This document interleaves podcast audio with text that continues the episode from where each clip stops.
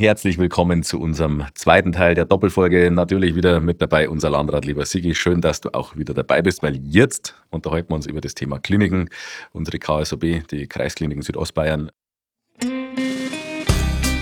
Servus, ich bin Konrad Bauer, dein Landtagsabgeordneter.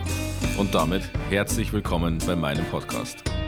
Ich liefere dir spannende Einblicke in den Alltag eines Abgeordneten. Authentisch, unterhaltsam, echt Eben einer wie Bayern. Viel Spaß beim Zuhören. Sigi, wir sind ja eigentlich gekommen über den Haushalt. Und ja, ich glaube, wir verraten jetzt viel, dass vor allem die Kliniken uns finanzpolitisch extrem beschäftigen. Ich nenne es jetzt nicht belasten, sondern beschäftigen, aber ich weiß vor allem dass dir das Thema seit Beginn deiner Amtszeit als Landrat eigentlich immer extrem wichtig war. Also die Aussage, die klare, wir beuten die kommunalen Kliniken auch in kommunaler Hand, ist ein klares Signal. Und wenn ich da vielleicht noch einmal ein bisschen einen Schritt zurück machen darf. Das klare Signal hast du beim Neujahrsempfang der CSU im Landkreis gesetzt. Es ist ja eigentlich ungewöhnlich. Wir machen immer zum Jahresbeginn unseren Neujahrsempfang vom Kreisverband der CSU.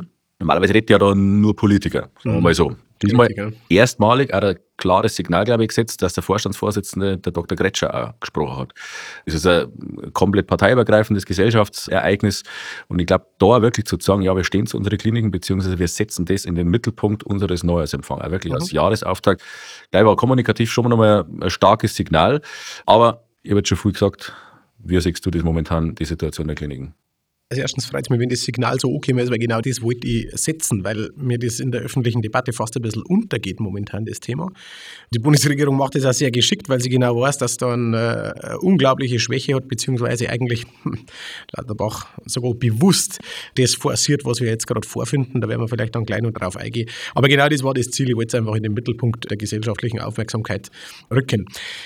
Ja, mir ist das Thema seit Beginn wichtig, weil ich der Meinung bin, keine Region hat eine Zukunft, wenn die Gesundheitsversorgung nicht funktioniert. Und wenn man sich einmal Studien anschaut, wieso sich Menschen für eine Region, für einen Raum oder für eine Gemeinde irgendwo entscheiden, dann spielt das eine echte Rolle.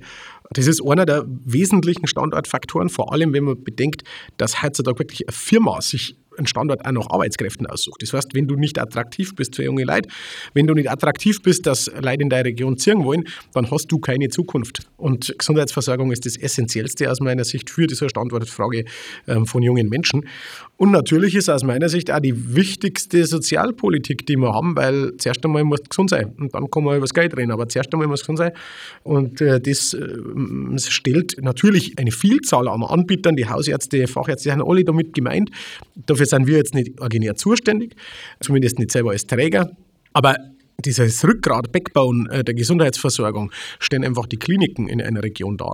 Und deswegen war mir das immer schon sehr wichtig. Aber der ganze Zweig, du hast es ja angesprochen, die Hausärzte, die mhm. Apotheken, die, die Pflegeeinrichtungen, ja. ähm, für freie Träger und so weiter, das ist ja alles, was in die gleiche Richtung geht. Richtig. Und klar, ich meine, jeder ist froh, wenn er nicht ins Krankenhaus muss. Ist ja, ist ja, ist ja gut so, wenn ja. man gesund ist, aber jeder ist ja froh, wenn er dann im Ernstfall nicht weiter zu hat. Keine Frage. Und vor allem dann nicht bloß die örtliche Nähe, sondern halt auch von der Qualität her, glaube ich, das auffindet, was halt auch wirklich notwendig ist. Ähm, vielleicht gibt es uns da mal einen Einblick, wie stehen wir denn aktuell da, Qualität? Äh, können wir uns messen mit anderen oder laufen wir hinterher? Ja.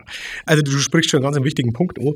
Manchmal wird über, über Krankenhäuser so geredet, ja, wir wollen auch unser Krankenhaus nur in der Nähe haben. Das ist ja alles ganz nett und ich glaube, wir stellen das auch genauso sicher. Ich meine, wir haben sechs Standorte. Aber wir müssen schon darüber reden, nicht alles muss überall sein, sondern wir brauchen einen klaren Zuschnitt auf Qualität. Und wir haben das die letzten zehn Jahre sehr stringent gemacht. Deswegen haben wir zwar weiterhin so viel Präsenz, weil wir so viele Standorte haben, aber es macht halt nicht mehr jeder alles, sondern jeder hat sein spezielles Thema. Und genau über diesen Weg haben wir es nämlich die letzten Jahre geschafft, warum wir so erfolgreich geworden sind. Wir haben ja die letzten Jahre unsere Kliniken unglaublich stark aufgestellt, nicht nur wirtschaftlich, sondern waren dadurch aber halt in der Lage, viel zu investieren. Wir sind momentan, glaube ich, das einzige Klinikum in Deutschland, das so ein Setting hat mit diesem Da Vinci OP-Roboter, weil wir sogar zwei Bedienmodule haben. Wieso? Weil wir da eine Ausbildung an dem Ding machen können. Bewusst entscheiden sich medizinische Koryphäen, der Chefarzt dort zum Beispiel, auch wegen dieser Ausstattung, wegen der Qualität, die wir hier haben, entscheiden sie sich dazu, von München wegzugehen und hierher zu kommen. Das heißt, ähm, wir merken ja an diesen Themen schon ein bisschen, hoppla, äh, scheinbar sind wir da nicht unattraktiv. Und da merkt man natürlich, kann man dann nochmal nachweisen, was die medizinischen Leistungszahlen angeht. Wir sind in ganz, ganz vielen Bereichen unter den Top 10 deutschlandweit. Im Wesentlichen messen wir uns immer mit Unikliniken. Und ähm, das ist jetzt keine Angeberei. Natürlich gibt es auch Themen, die wir da nicht vollständig abbilden können, aber wir reden da wirklich mittlerweile über ganz, ganz wenige, ganz spezialisierte Themen, wo man vielleicht dann noch München muss oder was besser ist, ist dort zu machen, weil da einfach ein Koryphäe sitzt. Aber sagen wir mal, 95 Prozent bilden wir hier unglaublich stark in unglaublich hoher Qualität ab, medizinisch, technisch, aber auch, gehört auch dazu, pflegerisch. Unsere Leute machen da, glaube ich, auch was das Empathische angeht, einen unglaublich tollen Job. Wir sind ein Klinikverbund, nur dass man das kurz noch weiß, dass man es ein bisschen einschätzen kann. Einer der größten, tatsächlich einer der größten Klinikverbünde in kommunaler Hand. Die Traunstädter Klinik oder die Kliniken Südostbayern AG sind mittlerweile ähm, größer als Salzburg, größer als Rosenheim. Wir haben uns da schon einen Stand erarbeitet, der, glaube ich, gut funktioniert und wir sehen ja, dass die Patientenströme also sind. Also ganz, ganz viele unserer Patienten kommen mittlerweile aus anderen Regionen zu uns. Ach, aber jetzt muss ich mich schon fragen, wir haben perfektes Personal, ja. super ausgebildet. Ähm, wir ziehen noch super Personal her. Ja. Wir haben eine wunderbare Qualität, die wir anbieten. Medizinische Absolut. Versorgung ist extrem hoch. Wir investieren ja unfassbar früher tatsächlich in unsere Infrastruktur. Mhm. Was ist denn dann das Problem mhm. an der Gesundheitsversorgung aktuell? Also, das Schlimme ist ja eigentlich, dass man bis vor zwei, zweieinhalb Jahren, wenn du mich gefragt hättest, was ist das Problem, haben wir mit den Kliniken wirtschaftliche Probleme überhaupt nicht. Ganz im Gegenteil. Wir haben richtig gute Entwicklung gehabt. Dann kam Corona. Und Corona war natürlich ein richtiger Schuss ins Kontor, vor allem übrigens für kommunale Häuser, die sich der ganzheitlichen Versorgung verschreiben, weil du hast in einem Krankenhaus Stationen, Arbeitsbereiche, die sind wirtschaftlich, mit denen verdienen Kliniken Geld. Ja, man muss auch über sowas reden. Ich weiß schon, dass das keiner gern tut, aber so ist halt die Finanzierungssystematik aufgebaut. Und es gibt Teile, die kosten Geld. Zum Beispiel, also alles, wo du hohe Vorhaltungskosten hast, da zahlst du drauf. Zum Beispiel eine Notaufnahme, zum Beispiel eine Kinderintensivstation. Allein die Kinderintensivstation kostet uns hier in Traunstein 2,5 Millionen, die wir draufzahlen im Ergebnis. Deswegen, und nur, dass wir es unterstreichen, wir wollen das ja auch. Ganz genau. Also das wollen wir uns ja leisten können bewusst. und das leisten wir uns auch, das machen wir ganz bewusst, weil Richtig. eben genau diese Sachen ja extrem wichtig für die Versorgung hier im ländlichen Raum sind. Übrigens, deswegen sage ich immer, ich möchte, dass es in kommunaler Hand bleibt, weil ein Privater, ja, der macht, genau, ja. Ist auch klar, weil der hat als Zweck Geld verdienen. Ja. Wenn man das zulässt als Region, okay, wir halt nicht. Wir wollen das ganz gerne in kommunaler Hand lassen. Danke auch für das schon schnell, weil es ist richtig, wir wollen das unbedingt und wir wollen uns das alles leisten. Aber man muss jetzt mal vorstellen, wenn jetzt äh, während Corona ist dann Folgendes passiert, alle geplanten OPs durften wir nicht mehr durchziehen. Das heißt, uns ist da wahnsinnig viel verloren gegangen und es dauert einfach, bis du die wieder zurückholst. Zugleich steigen massiv die Energiekosten, auch getrieben durch bundespolitische Entscheidungen und Personalkosten, vergunne ich jedem. Aber dann müsste doch auch unsere Vergütungssätze steigen und das tun sie einfach nicht. Und das ist leider echt ein Riesenversagen der Bundespolitik. Lauterbach hat es übrigens auch klipp und klar gesagt, kann jeder googeln, ist nichts, was ich sage. Lauterbach sagt, wir haben zu viele Krankenhausbetten und deswegen gibt es jetzt einfach nicht mehr Geld ins System und er schaut einfach jetzt, wer überlebt. Und ein großer Teil wird pleite gehen. Wir sehen, dass, äh, glaube ich, 50 Prozent oder so war jetzt die Zahl, die ich gehört habe, von kommunalen Häusern von Insolvenz bedroht sind. Also in ganz Deutschland. Also da merkt man, glaube ich, die Brisanz. Schlimm ist, dass er das auch nur so offen sagen kann, de facto lässt er jetzt einfach einen großen Teil pleite gehen. Ich glaube, ganz wichtiger Punkt, um das mal zu verstehen, wie so Klinikenfinanzierung auch funktioniert. Ähm, ich glaube, du hast es mal gesagt, oder der Gretscher selber im Vorstandsvorsitzende, mhm. kostenseitig sind wir ja marktwirtschaftlich. Das heißt, wir gehen jede Kostensteigerung mit. Natürlich auch Kostensenkungen, die leider Gottes nicht so oft passieren, aber kostenseitig sind wir marktwirtschaftlich orientiert erlösseitig, aber voll planwirtschaftlich, weil die Erlöse halt vorgehen sind. Ja. Und jetzt, glaube ich, muss man kein Volkswirtschaftsprofessor sein, um zu erkennen, dass die Schere gerade in den letzten zwei Jahren enorm auseinandergegangen ist. Das heißt, wir laufen massiven Kostensteigerungen hinterher, die wir erlösseitig gar nicht mehr abdecken können. Klammer auf, vielleicht auch gar nicht wollen, weil Gesundheitsversorgung muss irgendwie leistbar sein, es muss irgendwann erzeugen. Mhm. Aber wer ist denn für das Delta tatsächlich der Kosten jetzt zuständig? Kann man nicht einfach sagen, na, der Landkreis muss halt noch mehr reinstecken mhm. oder wie läuft das? Ja, das ist ja das, was wir jetzt gerade tun. Wir fangen auf, was der Bund nicht finanziert, weil es ist eigentlich klar geregelt. Zuständig für die stationäre Versorgung ist als Kernaufgabe tatsächlich der Landkreis. Mhm. So ist das geregelt.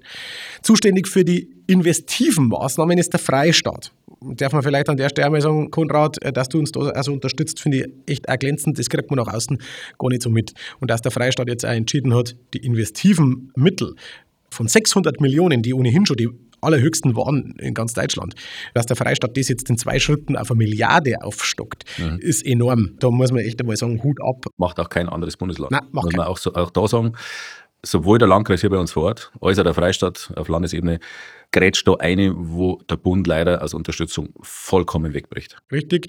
Das Land zumindest halt im investiven Bereich. Genau, und ja. eigentlich müsste der Bund den Betrieb finanzieren. Also dafür ist das zuständig. Das ist gesetzlich so definiert, hat man nicht ihr ausdenkt, sondern ist so.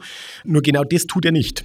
Der Bund erhöht seine Leistungen nicht. Man muss sich vorstellen, wir haben im TVED Steigerungen von 11 Prozent im Durchschnitt gehabt, overall. Also das, das, macht einfach unglaublich viel aus. Wir haben ein Personalbudget, das irgendwo so bei um, um die 200 Millionen liegt bei den Kliniken.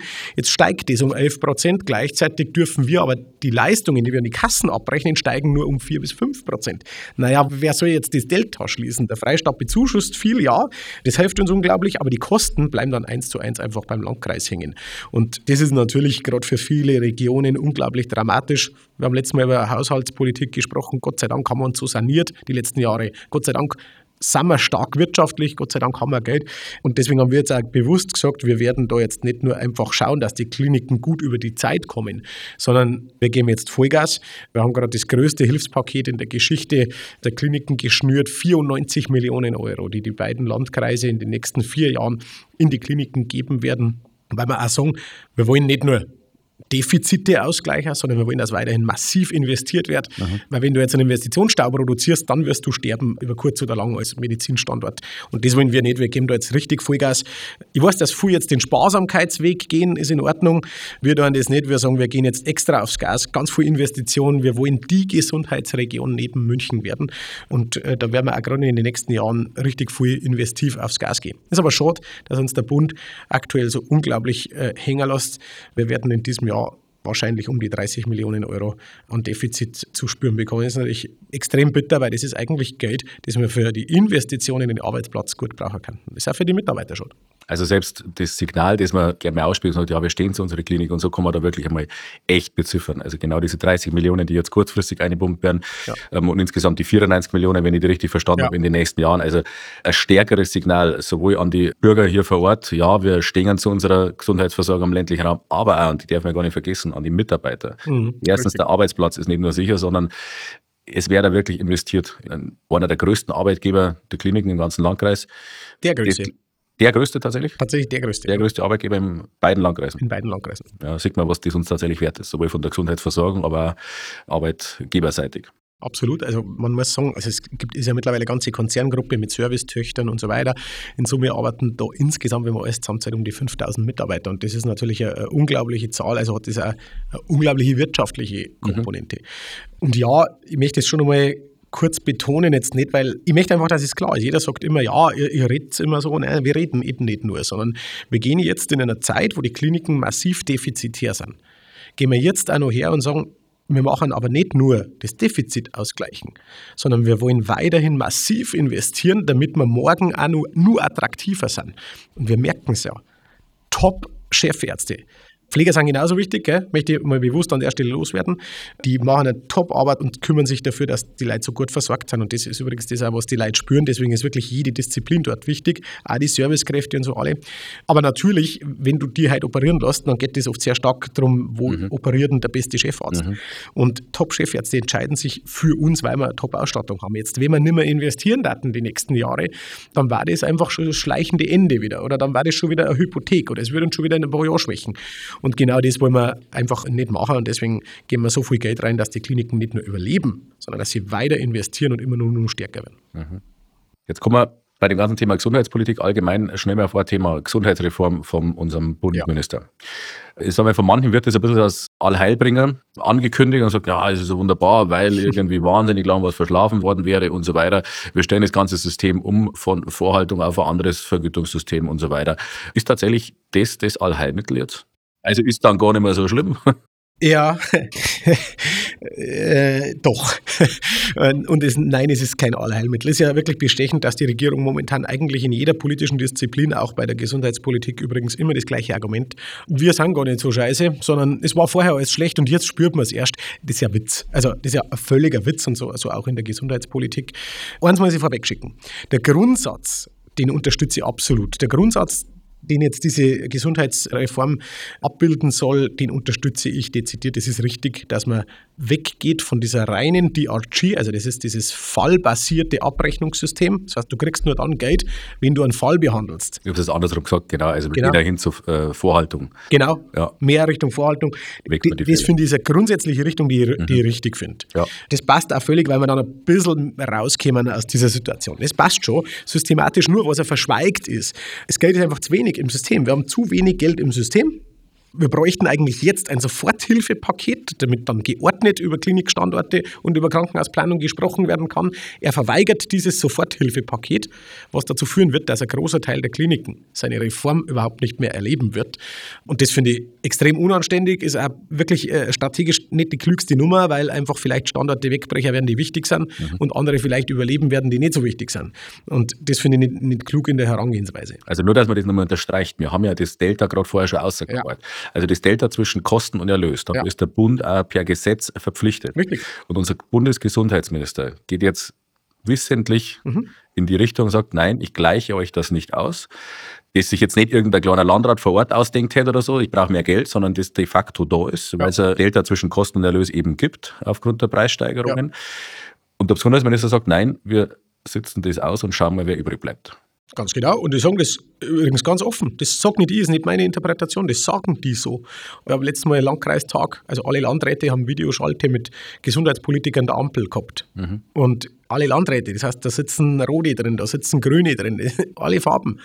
Nur jeder war gleich empört und das war fast tumultartig, was da dann passiert ist, weil diese Arroganz, die die ausstrahlen, ist unglaublich. Sagt nicht dieser grüne Mensch, ich weiß gar nicht mehr, was für einen Namen der hat, kennt kein Mensch, irgendein Bundestagsabgeordneter von denen. Der hat dann eiskalt gesagt, in einer, in einer Videoschalte mit allen bayerischen Landräten, sagt eiskalt, naja, wenn ihr ein Defizit schreibt, dann wird schon was falsch machen. Es ist unglaublich, mit welcher Haltung die da auch über den ländlichen Raum sprechen. Und das ist übrigens ein ganz entscheidender Punkt. Hier läuft die Frontlinie, nicht zwischen Parteien. Hier läuft sie zwischen dem ländlichen Raum und, und Ballungsregionen. Ja. Weil die tun sie leichter, dass sie komprimieren, dass sie zusammenführen. Der ländliche Raum wird da der Leidtragende sein. Ja, Gesundheitsminister ist da echt radikal hart und, und deswegen glaube ich, dass seine Reform, die im Kern nicht verkehrt wäre, ein großer Teil nicht erleben wird. Und was er auch noch verschweigt, und das möchte ich jetzt euch auch nicht vorenthalten, wir haben zu wenig Geld im System. Mhm. Und er sagt, klar, wir machen eine Reform, das heißt, es wird anders vergütet werden. Auf die Rückfrage, gibt es dann auch mehr Geld im System? Na, das definitiv nicht. Das heißt, es wird anders verteilt werden, aber insgesamt die strukturelle Unterfinanzierung bleibt. Und das ist natürlich schon auch aus meiner Sicht der Treppenwitz, das dann als Hilfe für die Kliniken zu bezeichnen. Also kann man sagen, allgemein ein sehr angespanntes Themenfeld. Extrem. Aber ich versuche es jetzt ein bisschen positiver abzuschließen. Alles, wo wirklich wahnsinnige Probleme sind, sind die beiden Landkreise, nehmen wir jetzt bewusst aber wirklich beide mhm. als Träger, Traunstein und Berchtesgadener Land zusammen, höchst bestrebt, höchst motiviert und mit einem wahnsinnigen Kraftakt eigentlich auch schon droh, tatsächlich alles auszugleichen, dass unsere Versorgung hier vor Ort nicht schlechter wird, dass er das nicht weniger wird, sondern eigentlich, dass wir jetzt auch wirklich nur in dieser sehr anstrengenden Zeit auch nochmal einen Schritt nach vorne machen. Also das, glaube ich, ein sehr positives Signal, das man für unsere Region senden kann. Ich möchte jetzt nur ein bisschen positiver haben, Konrad, du sagst, nicht, nicht schlechter wird. Mhm. Ich sehe es anders. Ich sage wirklich, nur besser wird. Mhm. Wir wollen bewusst nach vorn investieren und dann das mit einem, wie du richtig sagst, riesigen Kraftakt beider Landkreise und ich bin da sehr dankbar, dass wir da auch so einen Schulterschluss mit BGL äh, haben und da wirklich an einem Strang ziehen. Und deswegen dürfen wir das auch nicht nur aus der Traunsteiner Brille sehen, sondern beide Landkreise sind da wichtig und überall müssen wir auch stark präsent sein und Top-Medizin anbieten. Und deswegen möchte ich euch alle miteinander nur Mut machen. Vielleicht, ich glaube, wir gehen gerade Richtung Schluss von dem Podcast.